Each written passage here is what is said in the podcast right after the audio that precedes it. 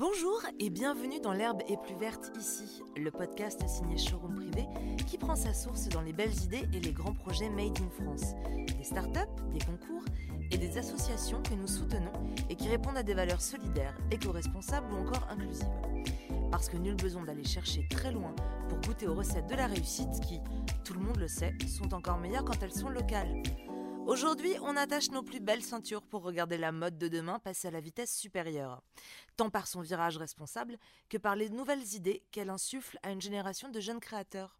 Autant de talents qui souhaitent matérialiser leurs projets de taille et de style, dont une partie qui est soutenue par notre invité du jour, Maison de Mode, un accélérateur de marques émergentes basé dans les Hauts-de-France, dont Nicolas Nesson, responsable recrutement et accompagnement, nous dévoile les dessous et surtout les pièces maîtresses. Nicolas Nesson, bienvenue dans l'herbe et plus verte ici. Merci d'avoir accepté l'invitation. Merci. Bonjour d'abord. Alors, tout d'abord, on va commencer par le commencement. Qu'est-ce qu'un accélérateur de marque émergente? Bah, alors, on va reprendre déjà la définition d'une marque émergente, à savoir qu'une marque émergente, c'est une marque qui, euh, qui souhaite s'installer sur le marché ou qui est installée sur le marché depuis peu. Euh, c'est une marque a peu de moyens humains, peu de moyens financiers au commencement et qu'elle va acquérir tout au long de son voyage. Chez Maison de Mode, euh, nous nous intéressons aux marques émergentes de mode et de lifestyle, euh, c'est-à-dire des entrepreneurs qui conjuguent à la fois la casquette de chef d'entreprise et de créateur de mode, euh, chose qui n'est pas aisée puisque la personne doit quand même avoir une vision à 360 degrés de son projet.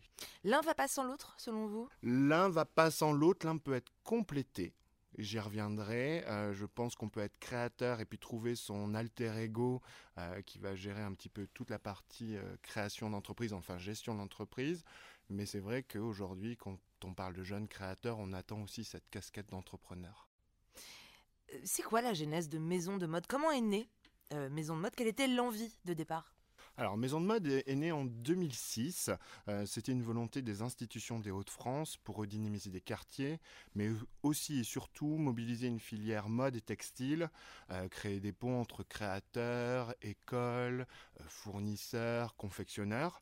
L'idée, c'était également de donner une légitimité mode à la région, et je pense que les événements de Maison de Mode ont pu contribuer à cela, puisque chaque année, on organise des événements phares comme le marché des modes au mois de décembre, qui attire quand même 18 000 personnes du grand public qui vient découvrir les créateurs, qui vient découvrir leurs collections et aussi les acheter. Et puis on a également les 48 heures maison de mode qui ont lieu en septembre chaque année, qui lui est un festival des marques émergentes, euh, là aussi ouvert au, grand public, mais surtout et aussi aux professionnels euh, qui viennent découvrir, observer et juger de la bonne évolution des créateurs. Vous, mentionnez beaucoup la région euh, qui a son importance, euh, mais pourquoi justement Maison de Mode est, située dans les Hauts-de-France, mais c'est une région propice au développement des jeunes marques oui, alors c'est une région propice euh, tout d'abord. Alors il y a plusieurs raisons. Euh, déjà, on a la chance, nous, euh, dans les Hauts-de-France, d'être un territoire pas très loin de Paris, à une heure de mmh Paris, mmh à une heure de Bruxelles, pas très loin de Londres également. Donc il y a vraiment un brassage, il y a beaucoup d'échanges culturels qui s'y passent. donc ça, c'est déjà un des premiers points. Deuxième point, euh, non des moindres, c'est qu'on est aussi une région historiquement textile. Même si finalement on avait un potentiel qui avait un petit peu souffert de, la crise textile, aujourd'hui il y a des acteurs incontournables, que ce soit encore une fois les écoles, les confectionneurs, les façonniers et les institutions qui souhaitent redonner un, élan euh, à cette profession textile. Euh, je peux citer, parce que ça a été annoncé hier, la création d'un label Modine Roubaix, mhm. où justement avec la coordination de l'UITH Nord, donc l'Union des industries euh, textiles euh, et habillement de, euh, de la région. Il y a une cartographie en fin de compte de la ville de Roubaix et de tous ces acteurs incontournables qui est en train de se faire justement pour que tout le monde puisse se repérer et surtout que tout le monde puisse travailler ensemble. Mais c'est un label, c'est un label, c'est ça? Euh, le Made in Roubaix, c'est en passe de devenir un label. C'est encore tout récent, donc comme ça, je ne vais pas m'avancer là-dessus. Mais c'est vrai qu'aujourd'hui, euh, tous ces acteurs sont sur ce terrain euh, pour redonner son, blason au textile. Et quels seraient les critères pour obtenir, pour rentrer dans le, la, mode de Roubaix? Être roubaisien. pour revenir à, Maison de, de Mode, quel a été le. Maintenant que vous avez quand même une, vision globale, quel a été le défi principal? Je pense que le défi principal du projet, ça a été de réinstaller du maillage euh, entre les différents écosystèmes, parce qu'il y a pas mal d'écosystèmes en région qui gravitent autour justement de la mode, du lifestyle, et puis de permettre à des créateurs aussi de s'épanouir euh, totalement dans le développement de leurs projets. Euh, voilà, tout en étant en dehors de Paris, parce que on imagine souvent que la mode se fait à Paris, mais non, elle peut se passer en région. En témoigne le village des créateurs à Lyon, euh, une initiative qui est similaire à la nôtre, euh, et puis aussi, bah voilà, à Lille, ce qui, ce qui s'y passe. Et puis, euh, je pense que un défi principal, ça a été aussi de, de, mettre en place des partenariats vertueux, et je pense qu'on y reviendra à travers, mhm. à travers notre partenariat avec l'école du e-commerce de showroom privé X-Oni. voilà, donc ça, ça c'est vraiment des, euh, des, partenariats qui ont été signés pour donner une accélération supplémentaire euh, à, tous ces acteurs et à leur permettre de, travailler ensemble. Justement, on parle de, parle de défis. J'imagine qu'il y a eu des obstacles dans votre parcours. Est-ce qu'il y a des obstacles marquants ou non Vous gardez finalement que les victoires et que les, les victoires que vous avez remportées euh, en tête? Des, des, des, obstacles. Il y a, ça dépend à quel niveau toujours on se situe. Euh, il y, a toujours des obstacles. Et effectivement, je pense que sans obstacles, on, s'ennuierait un petit peu. Donc bien sûr qu'il y, a des obstacles, mais on est là avant tout, nous, pour permettre aux créateurs euh, d'aller toujours plus haut, d'aller plus loin euh, dans ce qu'ils souhaitent. Donc on est là pour les aider à franchir ces obstacles. C'est important. En, parlant de ça, justement, comment se traduit précisément et techniquement votre accompagnement auprès des jeunes créateurs? Alors l'accompagnement, on, va revenir à des choses euh, très basiques finalement. Accompagner quelqu'un déjà, c'est avoir un dialogue avec cette personne, échanger pour comprendre un petit peu euh, son univers, euh, son ADN, son marché. Ça, c'est un lien indispensable et je pense que c'est une des raisons pour lesquelles les marques viennent nous voir dans un premier temps, parce que être créateur et lancer sa marque, c'est difficile pour les raisons qu'on a évoqué tout à l'heure. Il faut avoir cette vision à 360 degrés. Il faut être capable de passer euh, euh, du, modélisme, du stylisme au business plan euh, cinq minutes après. Donc c'est vrai qu'il y a dans un premier temps une sorte d'isolement et c'est ce que les créateurs viennent rompre quand ils viennent nous voir. Ça, c'est euh, vraiment cet échange, ce dialogue. Et puis aussi de se retrouver aussi avec d'autres marques euh, qui ont sans doute rencontré ces difficultés ou qui les ont actuellement ou qui les auront certainement euh, dans, dans, leur parcours. Donc c'est vrai, une première partie, c'est beaucoup basé sur l'échange. Et puis ensuite, on met à disposition des services euh, qui sont importants au niveau du label, qui sont ouverts à des créateurs du label, mais aussi à des créateurs extérieurs de temps à autre, euh, parce qu'on trouve ça intéressant aussi de, faire, euh, de faire rayonner un petit peu notre action sur des gens qui sont pas forcément dans les Hauts-de-France, qui ont un besoin, qui sont dans d'autres régions et qui à un moment nous disent Ah, maison de mode, est-ce que là-dessus vous pourriez nous aider? Et donc effectivement, on intervient, on intervient aussi à ce niveau-là. Les services, il y en a beaucoup chez nous. Donc euh, c'est vrai qu'on a cette chance-là dans un premier temps, et moi je trouve vraiment que c'est une différence à notre niveau, et c'est une différence qu'on qu'on entretient euh, énormément. On a un atelier de prototypage. Donc ça, c'est le point de départ d'une collection. Euh, qu'est-ce qui se passe euh, Comment c'est construit euh, Et là, les créateurs, ils sont aidés. Donc ils montent leur première tête de série avec nos trois modélistes. On a la chance d'avoir Maria, Claire et Francis qui travaillent sans arrêt avec les créateurs pour les aider à monter ces collections. Et depuis peu de temps, on a installé aussi de la micro-série, justement pour permettre aux créateurs voilà, ils arrivent des fois devant des confectionneurs qui leur demandent de faire 50 pièces. Or, quand on est un créateur et qu'on est au début de son parcours, on ne peut pas financer, on ne sait pas où distribuer ces 50 pièces. Donc nous, on intervient aussi à ce niveau-là, c'est-à-dire que les créateurs ont besoin de 2-3 pièces euh, sur un modèle, et ben on est là pour répondre OK. Et euh, effectivement, notre, notre atelier euh, s'en charge. C'est des sortes de petites capsules?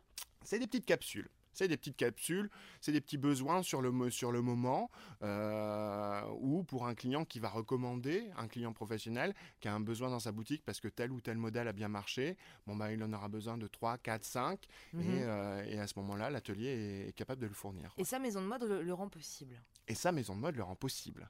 Ouais. Et puis après, on a aussi d'autres services qu'on met à disposition. Alors les rendez-vous d'accompagnement, j'y revenais, c'est justement pour échanger sur son projet, pour voir où on en est, pour voir ce qui va bien, mais surtout voir ce qui ne va pas et tenter de le corriger. On a également des coachings experts parce que je ne suis pas un puits de science et donc j'ai la chance euh, d'avoir euh, autour de moi des, experts euh, qui viennent sensibiliser, accompagner, coacher des marques sur des problématiques juridiques, sur des problématiques de allez, on va rentrer dans le, dans le digital, mais de SEO, SIA, qui sont souvent un petit peu, quand on est euh, extérieur un petit peu à tout ça, des gros mots. Donc, mhm. euh, comme ça, on, vient un petit peu casser, euh, casser cette, image et puis montrer aux créateurs qu'effectivement, il y a des choses qu'ils peuvent gérer par eux-mêmes. Bon, après, s'ils ont les moyens, ils peuvent effectivement passer par des agences. Mais ces coachings sont là vraiment pour les sensibiliser. On a également dans, les, dans les services la recherche de financement, la communication, le sourcing matière et sourcing fabricant, parce qu'il faut trouver aussi des gens pour fabriquer quand on passe à plus grande échelle. Euh, les événements, dont je vous parlais tout à l'heure, et puis euh, une ouverture, une ouverture pardon, au réseau professionnel, euh, une aide au salon professionnel aussi, parce qu'une fois qu'on a une collection, eh ben, il faut la vendre, euh, même si aujourd'hui c'est un petit peu compliqué pendant cette période de confinement, il faut vendre ses collections en boutique, c'est important pour les créateurs qui veulent faire la démarche. donc cette aide au, au, salon professionnel, nous, on a été à, bon, on fait bien évidemment Paris en temps normal, on a été à New York, on a été à Tokyo, on a été en Corée, pour défendre un petit peu ce savoir-faire de nos créateurs, et puis aussi de cette région finalement. Donc ça c'est euh, ça c'est important. Et puis dernier point aussi, euh, c'est que certains de nos créateurs ont la possibilité d'avoir des boutiques ateliers euh, à Roubaix. c'est des espaces qui font 50 mètres carrés, qui sont leurs boutiques en propre et leurs ateliers en propre, qui sont ouvertes au public et qui leur permet effectivement de vendre leur collection directement au grand public. D'accord. Vous vous encouragez la créativité sous, sous bien des formes, on le voit, mais est-ce que vous imposez malgré tout des limites? Et si oui, lesquelles? Euh, non, on n'impose pas de limites. En termes de style, on n'est pas là pour imposer quoi que ce soit, euh, parce qu'on pense que justement le créateur doit exprimer son ADN, doit exprimer son univers. Euh, si jamais on pense que la proposition n'est pas adaptée au marché, en l'occurrence, on est là pour les mettre en garde, euh, plutôt dans un rôle de bienveillance, en disant bah, tu devrais changer ceci, est-ce que ça c'est pas trop cher, est-ce qu'il faudrait pas retravailler deux trois, deux, trois choses sur, ce modèle, mais c'est vraiment de la bienveillance, euh, parce que quoi qu'il arrive, ça reste leur entreprise, c'est, on met pas de, on pas on n'est pas au capital, euh, donc vraiment ce rôle, il il est vraiment, c'est pas un rôle de censure à aucun moment donné. et puis les limites, les limites, elles se font un petit peu naturellement finalement. Les limites, comme toute entreprise, elles vont se placer au niveau financier. C'est la première limite. Mais nous, on ne va pas intervenir à, part si ce n'est dans un rôle de conseil. En tout cas, d'après ce que j'ai, d'après ce que j'ai compris, euh, il y a une notion de, responsabilité, d'éco-responsabilité, euh, qui est une démarche assez euh, indispensable. Aujourd'hui, en tout cas, on ne peut pas exister sur le marché sans être éco-responsable la crise Covid a, pas nous a précipité encore plus dans, ce, euh, dans, ces problématiques-là. Mais je pense que déjà, quand on est un jeune créateur, j'ai envie de dire par définition, on est, euh, on est responsable parce que un créateur par essence, euh, quand il commence son activité, il s'approvisionne en local, il fait fabriquer en local. Comme il commence, il peut pas surstocker, donc il n'y a même pas ces, histoires de stock. Donc on est vraiment dans, une optique de, euh, slow fashion qui est, euh, qui est vraiment importante. Et puis euh, je pense qu'aujourd'hui, dans le label, j'identifie beaucoup de, créateurs qui ont une volonté d'upcycling ou de faire fonctionner l'économie circulaire. Donc aujourd'hui, ouais, être, être, un jeune créateur, c'est forcément être éco-responsable. Mhm. Chez vous aussi, il y a la, créativité qui se, qui se mêle, au, enfin la créativité et le savoir-faire qui se, qui se combine aussi au, côté numérique. Comment vous, comment vous faites ça? Comment vous, vous sensibilisez en fait vos, jeunes créateurs à tout ça? Euh, Le côté numérique aujourd'hui, ben, de la même façon euh, que la partie euh, responsable, il est, il est indispensable parce qu'aujourd'hui les points de vente sont fermés, donc les créateurs se doivent d'être agiles sur, sur la partie e-commerce, réseaux sociaux, ils doivent avoir du répondant pour les sensibiliser à ça, ben on a déjà mis en, on a mis en place des partenariats, on va y, on va y revenir, mais euh, il y a une sensibilisation. Je vous parlais tout à l'heure de coaching expert, de SEO, de SIA, de site e-commerce, enfin de, de, bonnes pratiques, en tout cas pour être présent sur le net, parce que je me rends compte que des fois des gens disent j'ai mon site internet. Hmm. Oui, et ce so, what? Donc nous, on les encourage vraiment à aller chercher, à aller plus loin, à sensibiliser leur public, à avoir vraiment cette démarche de dire je suis présent sur le net, j'ai j'ai des réflexes digitaux qui sont en train de qui sont en train de s'affirmer. Et ça, c'est vraiment aussi une de. Moi, c'est une problématique que j'aime que j'aime beaucoup traiter en accompagnement, mais euh, c'est aujourd'hui euh, vraiment le nerf de la guerre, quoi.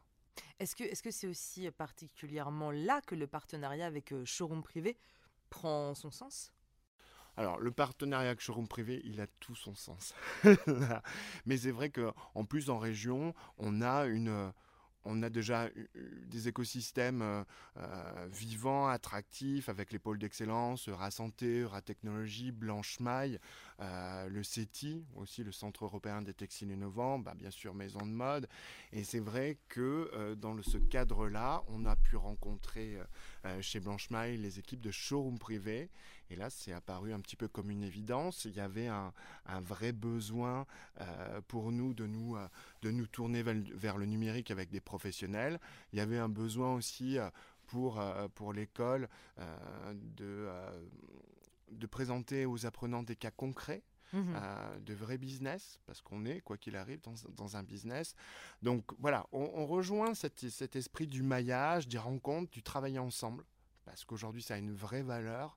Euh, ça avait déjà de la valeur, mais c'est devenu encore plus, vrai maintenant que de pouvoir se donner à un moment donné euh, un go et de se dire on y va. Et c'est vrai que quand on s'est rencontré avec les équipes euh, de showroom privé, je pense Amélie, euh, euh, avec qui je travaille souvent, euh, avec Laure également, ben, ce challenge-là, il a été intéressant à, pouvoir mener. Les créateurs peuvent disposer avec ce partenariat, alors pour le replacer, c'est la possibilité qui est donnée aux créateurs de disposer d'un site internet qui est travaillé par, les apprenants.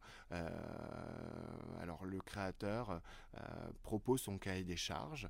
Euh, et donc ça c'est intéressant parce que les, les apprenants interviennent aussi sur le cahier des mhm. charges en disant bah tiens est-ce que est-ce qu'il faut faire ci est-ce qu'il faut faire ça? Donc c'est vrai que le créateur ça l'aide à prendre du recul sur son projet en disant bah oui sur mon site internet il faudrait peut-être que je rajoute ça ils ont raison ou ça.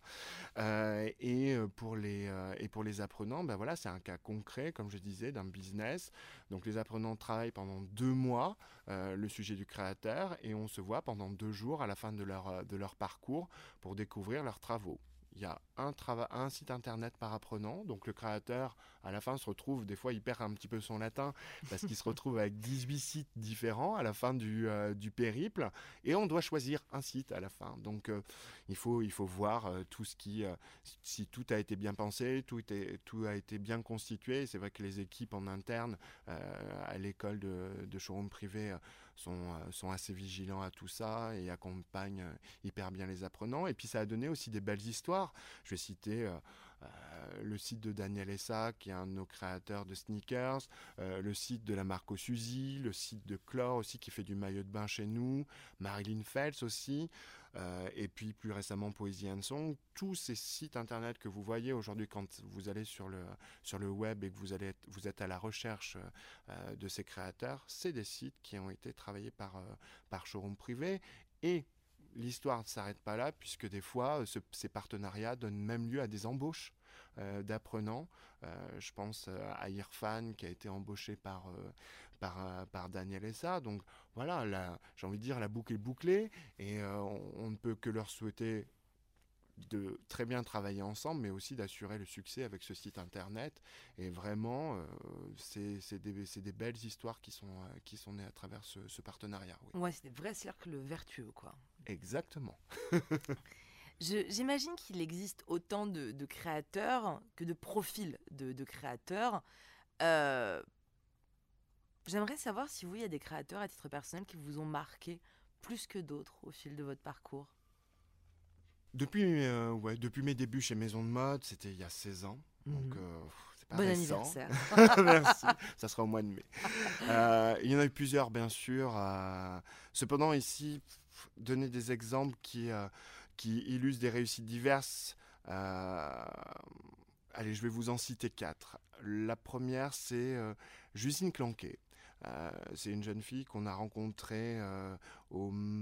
Elle finissait ses études, on l'a rencontrée au marché des modes, donc elle était venue un mois de décembre avec euh, des bijoux qu'elle proposait à la vente. C'était vraiment les prémices de sa marque de bijoux, elle construisait encore son univers, mais elle avait déjà une forte détermination. Elle savait ce qu'elle voulait à 18-19 ans, elle voulait être créatrice, elle voulait être créatrice de bijoux.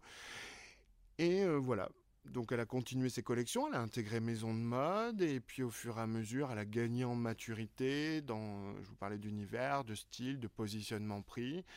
Et un jour tout s'est déclenché, elle a été repérée par Opening Ceremony, donc euh, une grosse enseigne euh, ah oui, américaine. Voilà. Distribuée également chez Opening Ceremony au Japon. Et puis un jour, la styliste de Lady Gaga euh, met main basse sur toute la collection de bijoux. Et là, voilà, la suite, on, on l'explique, euh, on, l'explique pas, mais en même temps, voilà, c'est un, c'est un beau succès et c'est encore plus touchant quand, quand on voit cette photo de magazine avec Lady Gaga qui porte un bijou Justine Clanquet, qui a été fait à Roubaix, limite à 20 mètres euh, du, du bureau. Il y a quelque chose, un, rapport assez, euh, assez émotionnel, quoi. Mmh ensuite, dans les belles histoires, il y a aussi l'histoire du colonel, ex-colonel Moutarde pareil, Clémence et Rémi, on les rencontre euh, ben, pendant un de nos événements, le marché des modes. Euh, ils avaient commencé de créer des nœuds papillons, euh, tout simplement parce que Rémi trouvait pas ce qu'il souhaitait dans le commerce. Donc il s'est dit, allez, avec Clémence, on va coudre nos, propres nœuds papillons en Liberty, c'est parti. Et le succès est, tel, qu'aujourd'hui, le Colonel Moutard, ils, ont leur leur point de vente en propre en France, donc ils en ont cinq, même à Londres, euh, un est ouvert.